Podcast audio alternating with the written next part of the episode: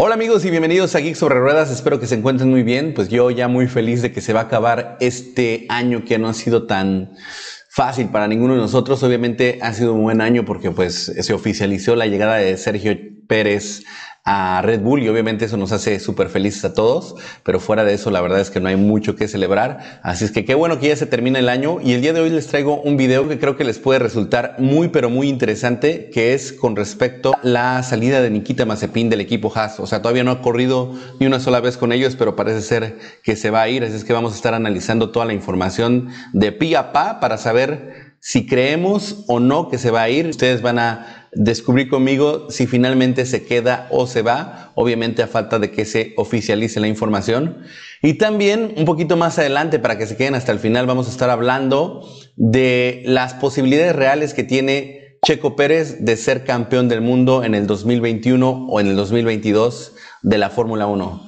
Ya sé, ya sé que me van a empezar a escribir unos comentarios tremendos acá abajo y es el riesgo que estoy dispuesto a correr, pero yo voy a darles obviamente todos los argumentos, los cinco puntos por lo menos que considero más importantes por los cuales pienso yo que Sergio Pérez podría aspirar al campeonato del mundo en el 2021 o 2022. Así es que nos quedamos, pero antes vamos con el intro.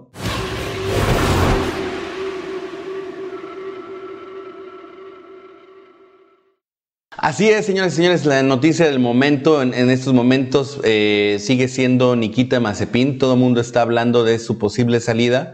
Y bueno, debido a eso quise hacer esta pequeña recopilación de información para que juntos deduzcamos si es posible que siga o si de plano se va a ir. Y bueno, aquí está como comenzó todo. Esto comenzó el 9 de diciembre del año del 2020 y bueno, era un video, obviamente no lo vamos a mostrar completo, pero era un video donde al parecer con su propio celular Nikita estaba, digamos, tomando el entorno, estaba como en un ambiente de fiesta dentro de un auto, venían escuchando música y se percata de que la compañera que viene detrás de él, eh, pues tiene un escote pronunciado y se le está... Eh, mostrando, ya saben lo que ustedes, ¿no? Una parte frontal femenina y él no desaprovecha la oportunidad para darle alcance con su propia mano. La chica se resiste y después hace una seña obscena a la cámara. Así fue como comenzó todo esto. Eh, obviamente el video se hizo rápidamente viral y pues empezó a llegar por todos lados. Y inmediatamente después la declaración por parte de Haas es esta que dice en español, eh, declaración del equipo, Haas, el equipo Haas F1 no condona el comportamiento de Nikita Mazepin en el video recientemente posteado en su... Eh, social media, ¿no? En sus redes sociales. Adicionalmente, el hecho de que este video fue postado, eh, posteado en social media, eh, pues es aborrecible, ¿no? Para el equipo de F1. Eh, y el hecho sería tratado de manera interna y no se harán más comentarios a este, en este momento. esa fue la declaración que hace Haas inmediatamente, obviamente, eh, muy consternados, muy molestos y lo hacen saber incluso de manera pública en, en su Twitter. Así es que así era como comenzaba la situación. Ya empezaba a hacer eh, ruido eh, de manera negativa desde el comienzo Nikita Mazepin y un poquito más adelante tendríamos estas primeras declaraciones de la chica afectada desde su Instagram y bueno, esto está posteado en su historia, estuvo posteado en su historia, obviamente ya desapareció. Decía, hola chicos, solamente quiero dejarles saber que Nikita y yo somos y hemos sido muy buenos amigos por un largo tiempo y nada de lo que vieron en el video fue serio en, para nada, ¿no? Eh, confiamos el uno en el otro y fue una eh, tontería de bromear entre nosotros.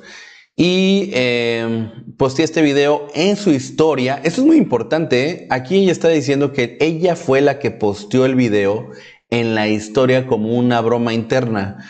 Se me hace muy chistoso que, y muy, muy de llamar la atención que ella dice que ella posteó el video de manera interna. O sea, si tú sabes que, que este tipo tiene seguramente decenas de miles de seguidores en su Instagram, pues lo lo quieres hacer interno, hazlo de otra manera, mándale un mensaje directo o algo así, no lo pongas en sus historias de Instagram porque sabes que lo van a ver decenas de miles de personas. Pero bueno, es lo que ella dice, que fue una broma interna y que ella fue la que lo posteó y después dice, lo siento, les puedo dar mi palabra que es una muy buena persona y que jamás haría algo para dañarme o humillarme. Y pone un corazoncito y una mano arriba. Entonces ahí, bueno, hay un tema medio peculiar que es, pareciera que estas declaraciones son eh, pedidas, ¿no? Por favor, tienes que salir a decir algo porque porque nos está afectando mucho, pareciera que son más que nada forzadas, pero el tema de que ella dice que es una broma interna y que ella fue la que posteó la foto se me hace algo de llamar la atención. Y luego un poquito más adelante, o sea, días después, eh, contrario a las declaraciones que da esta chica, en sus historias postea cosas muy, muy, muy relevantes y que creo que definitivamente fueron las que, digamos, cavaron el hoyo más profundo para Nikita Mazepin. Eh, dice Advice to Younger Self, que significa eh, un consejo para el yo más joven. Y dice, el mío sería, no dejes que nadie te toque o te, te falta el respeto de nuevo. Ojo, ¿eh? En todo el contexto que hay, poco tiempo después, esta chica sabiendo que todos los ojos están puestos sobre ella y sus declaraciones, hace esta historia donde se da a entender que pues le la tocaron y le faltaron al respeto, contrario a lo que venía diciendo, que nunca fue, es que lo regreso, ¿eh? al final que dice, eh, nunca haría nada por herirme o humillarme. Y justo usa esta misma palabra bueno, no usa exactamente igual, pero dice faltarme al respeto, ¿no? Que faltar al respeto es lo mismo que humillar. Así es que, bueno, esa es una historia que llamó mucho la atención y que obviamente hizo mucho ruido. Y eh, posteriormente, otra historia donde parece ser que eso es un, un rayado en un baño o algo así, y dice, protege a las chicas ebrias. Eso es como, como un rayón y obviamente es un mensaje y dice proteger a las chicas ebrias, ¿no? Eso es lo que dice ahí y pues obviamente da a entender que eh, Nikita Mazepin estaba abusando del hecho de que ella estaba ebria. Un poco posterior a esto vemos algo, la verdad que ha causado mucho revuelo, que es que el perfil, perfil de Nikita Mazepin ha cambiado por completo y si nos damos cuenta, lo primero que vamos a darnos cuenta es que ya no dice F1 Driver o has F1 Driver, solamente dice que es Professional Racing Driver, o sea, piloto de carreras profesional, ni siquiera menciona la palabra F1, o sea, está totalmente desvinculado tanto de Haas como de Fórmula 1, me refiero en este titular, ¿no? Que puedes poner en tu biografía. Y lo que también llama mucho la atención es que no hay nada más. De hecho, si vemos, no hay ni un solo tweet, todos los tweets fueron borrados. A mí me parece que habían cosas que tenía que eliminar o que no quería que se dieran, digamos, esta bola de nieve creciendo y que fueran a encontrar algo ahí y me parece que lo borró todo. Y lo único que sí está en el historial son sus me gusta, eso sí no lo borró. Y bueno, podemos ver que prácticamente pues le da me gusta a cuestiones relacionadas con él. Por ejemplo, aquí vemos un tweet del gobierno de Rusia, agradecimiento a Mazepin, es un casco de edición especial y algunas cosas, ¿no? Eh, que obviamente la mayoría son las que lo mencionan a él.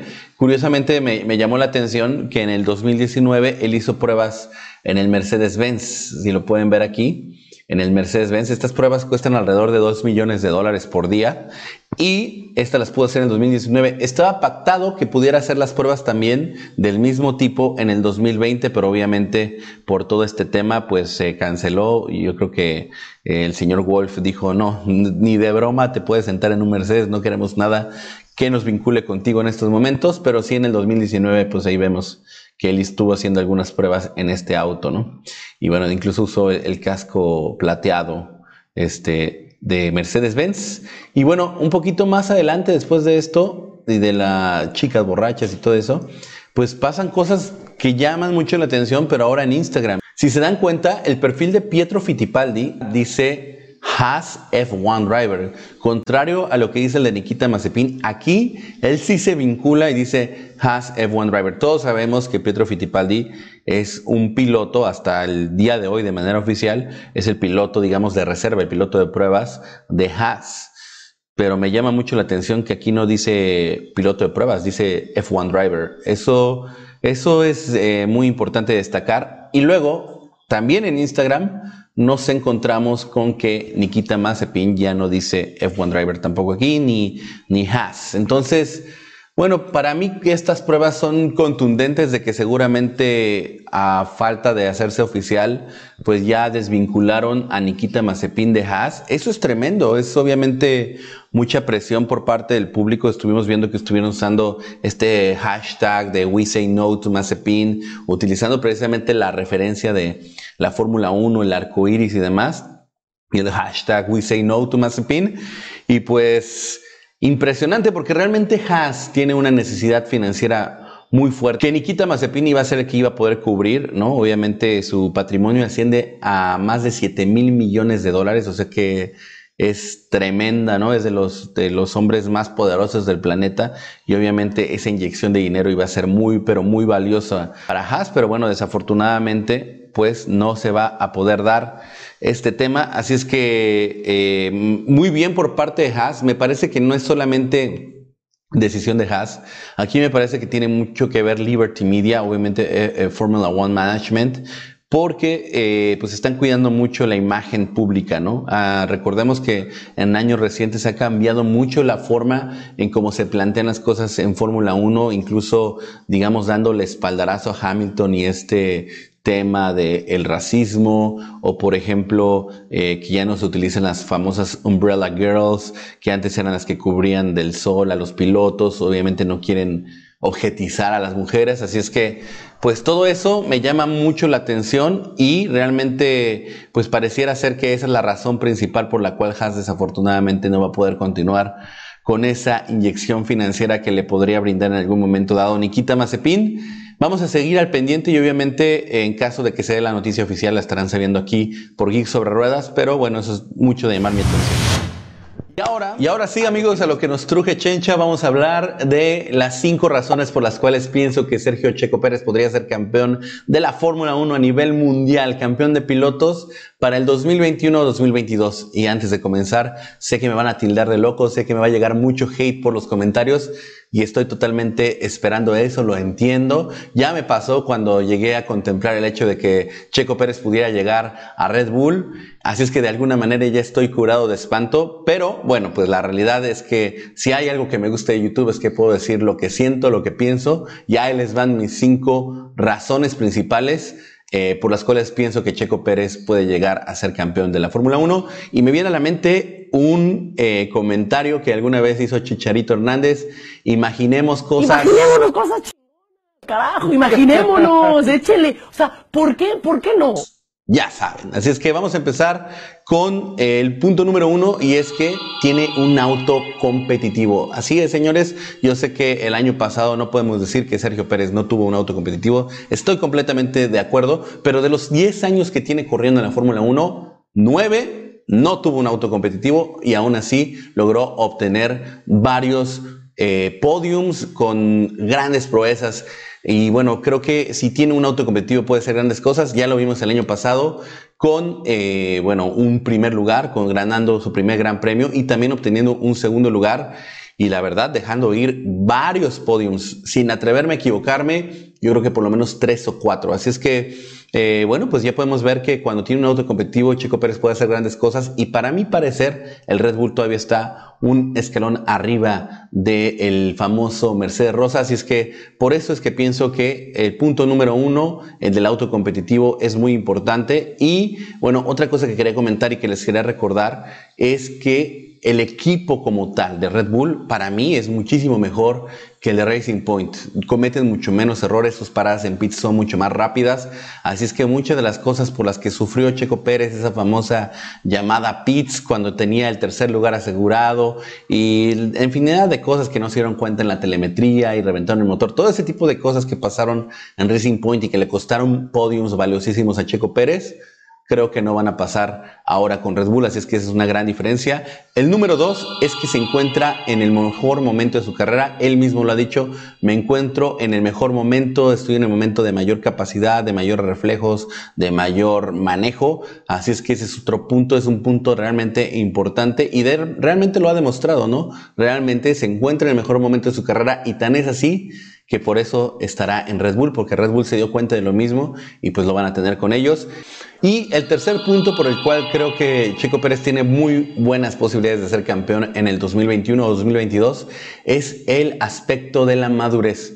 Sergio Pérez es un piloto que actualmente se encuentra en un momento de mucha madurez y es muy notable. Si vemos las entrevistas que hacía Checo Pérez apenas hace unos 5 o 6 años, son completamente diferentes sus declaraciones, sus actitudes y su sobriedad, pero lo más importante, su madurez dentro de la pista es sumamente de reconocer. Hemos visto pilotos perdiendo, digamos, la compostura por el manejo tan controlado, por la paciencia que ha demostrado Checo Pérez y obviamente este es un rasgo de su madurez, así es que creo que ese es uno de los puntos más importantes y por los cuales también Checo Pérez puede tener armas para pelear por el campeonato en el 2021 o 2022. El punto número cuatro es la gestión de neumáticos. Muchos lo saben, pero para los que no lo sepan, el Red Bull es un auto sumamente suelto aerodinámicamente, es un auto que de hecho en la parte trasera tiende a irse bastante, es como le gusta a Max Verstappen un auto que no tenga mucha carga aerodinámica, así es que como es un auto con poca carga aerodinámica también no ejerce tanta presión en los neumáticos, por lo tanto hay un menor desgaste y esto combinado con un piloto que tenga una buena gestión de neumáticos puede ser un arma letal.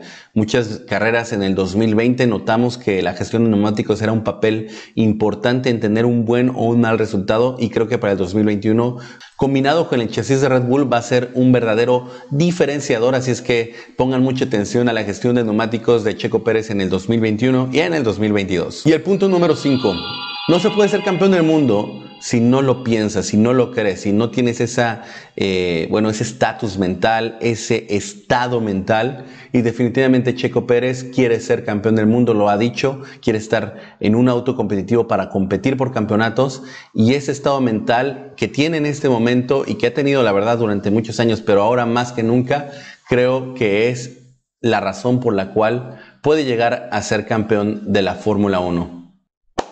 Ahí tienen los cinco puntos por los cuales creo que Checo Pérez puede ser campeón de la Fórmula 1 en el 2021 o en el 2022. Así es que ya lo saben. Eh, déjenme en los comentarios qué piensan ustedes. ¿Creen que estoy loco? ¿Creen que tengo razón? ¿Podrían agregar algunos puntos más que creen que son importantes y que se me fueron? Déjenlo en los comentarios. Les recuerdo y les invito a que se suscriban. Denle clic allá abajo donde dice suscribirse y denle clic en la campanita para que les lleguen todas las notificaciones. Y también, eh, bueno, recuerden que también tenemos el programa de miembros. Si le dan clic en unirse van a poder ver las diferentes membresías que tenemos. No es obligatorio, vamos a seguir generando contenido para ustedes.